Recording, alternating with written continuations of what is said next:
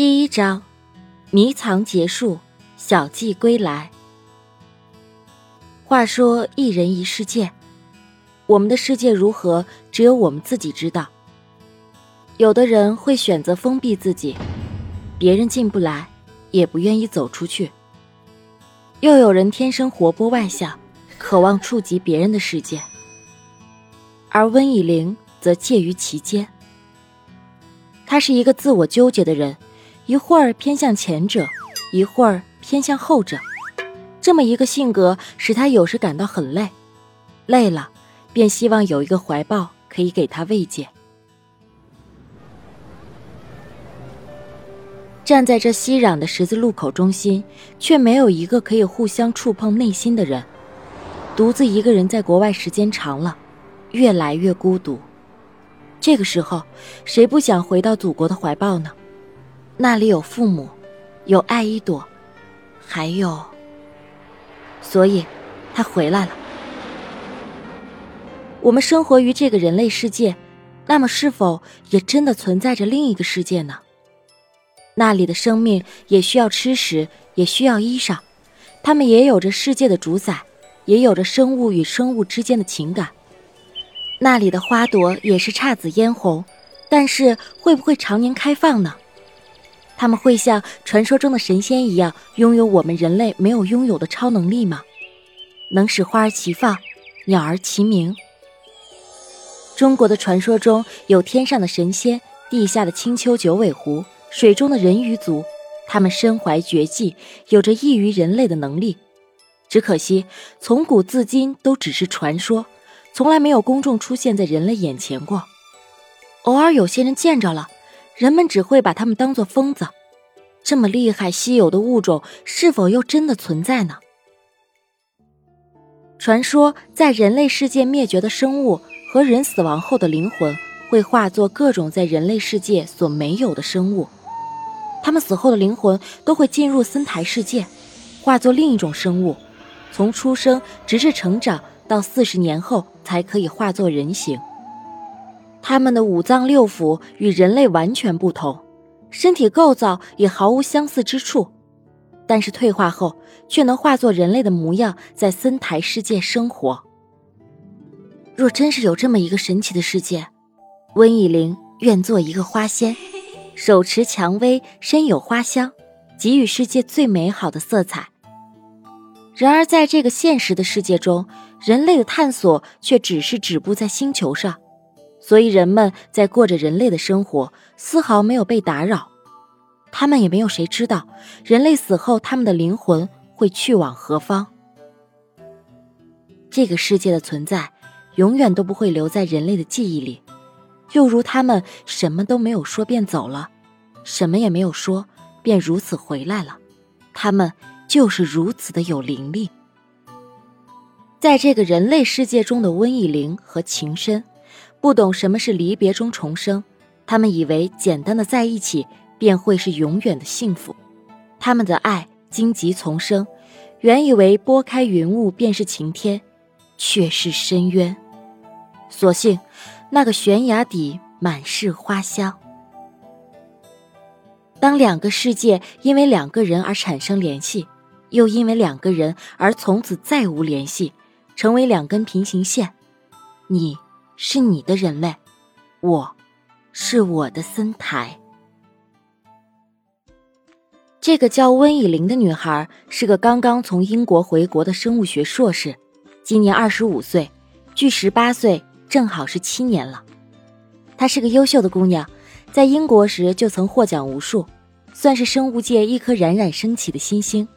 但她不骄傲，世界还有那么多东西需要去发现，还有那么多事儿需要去做。有什么可骄傲的呢？他的梦想很大，路很远，但是他不怕。他想种花养鱼，他想饭后与琴声一同漫步在林荫道。世界上是否真的有七色花呢？是否真的有曼德拉草呢？这些被赋予传说与神圣的植物，让他充满了好奇。他总有一天，他们会出现在这个世界上。如今，人可以克隆。辣椒可以变异，没有什么是不可能的。那些已经灭绝的生物究竟是为什么会在这个世界上消失呢？彻底消失后，他们去了哪儿？在这个世界之外，是否还存在着另一个世界，成为那些灭绝物种死后人类的载体家园？看着地球上的物种一个个的少去，最终是否这个世界上只是单调的剩下人类一种物种？不，人类无法生存到最后。人类在赖以依存着其他生物。温以玲希望通过人类的生物科技技术，帮助那些濒临灭绝的生物繁殖。希望几亿年后，这个世界上的物种越来越丰富，大家和谐的生存着，在这个世界将是所有生物最温馨的家园。现在，温以玲就是在从事这方面的工作。不久前。中国的一家顶尖生物科技公司以高薪把温以玲从英国挖回了中国。其实这样的邀请已经不是一次两次了，但是他从来不敢回来。就如他自己所说的：“因为胆小，所以逃避。”七年前就开始的这个游戏实在是太累了。他躲了七年的迷藏，有些心力交瘁。当他开始踏入国土的那一刻，他心中就明白。这场躲迷藏的游戏，他输了，可是他还是回来了。输又有何耻？输了又何妨？回到那个在每个角落都飘荡着那仅有的七天幸福的城市，回到了有他的城市。至少在这个地方，他拥有着在英国没有的安全感。这个国度，有他的父母，有亲人，有一朵。有情深。回来的第一晚，他有着从未有过的踏实。那个给温以玲撒了七年娇，温以玲却从不厌烦的女孩艾依朵。她是温以玲的闺蜜，是亲人，对她给予了真心。这种真心，在艾依朵身上，温以玲感觉到特别特别的浓烈。曾无数次陪她度过悲伤，也曾彻夜不眠。只是为了给身在异国他乡的温以玲唱首生日歌。他们俩的灵魂是相通的，绝对没有比对方更了解自己。他们俩的性格很像，都是可以为了一件事缠着对方一天的人。玲儿，你就陪我去嘛，好不好？好不好嘛？艾依朵为了让温以玲答应去参加明天的酒会，真是费尽了心思。把十多年来看电视剧学来的撒娇功夫，全都用在了温以玲身上。哎，女女授受不亲啊，快放手！哎，女神啊，你就让我好好的吃口饭好吗？我真的好饿啊！温以玲此时已经被艾依朵摇的是晕头转向。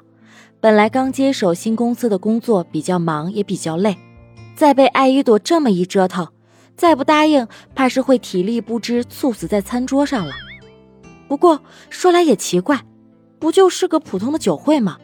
为什么艾依朵就非得让温以玲去呢？